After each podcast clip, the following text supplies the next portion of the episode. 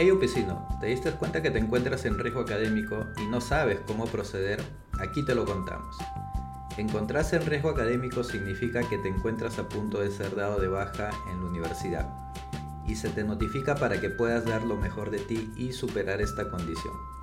El estado de riesgo académico ocurre cuando es desaprobado dos veces una misma asignatura lo que implica llevarla una tercera vez o por estar a punto de superar el límite de ciclos establecidos para culminar tu carrera universitaria.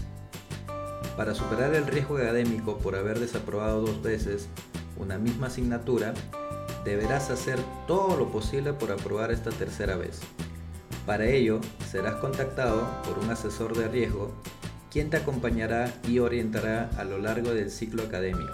Pero recuerda el éxito dependerá de ti, pues un asesor tiene la misión de brindarte consejos y acompañarte, pero serás tú quien decida qué hacer con esa orientación y enfrentar el reto que tienes por delante.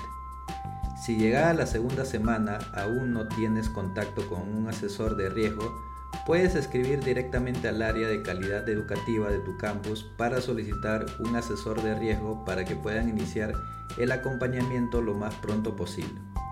Te dejamos en nuestro canal un enlace al calendario académico, al portal de tutoriales oficial del UPC, al portal de precios administrativos y a los reglamentos de la universidad para que puedas revisarlos.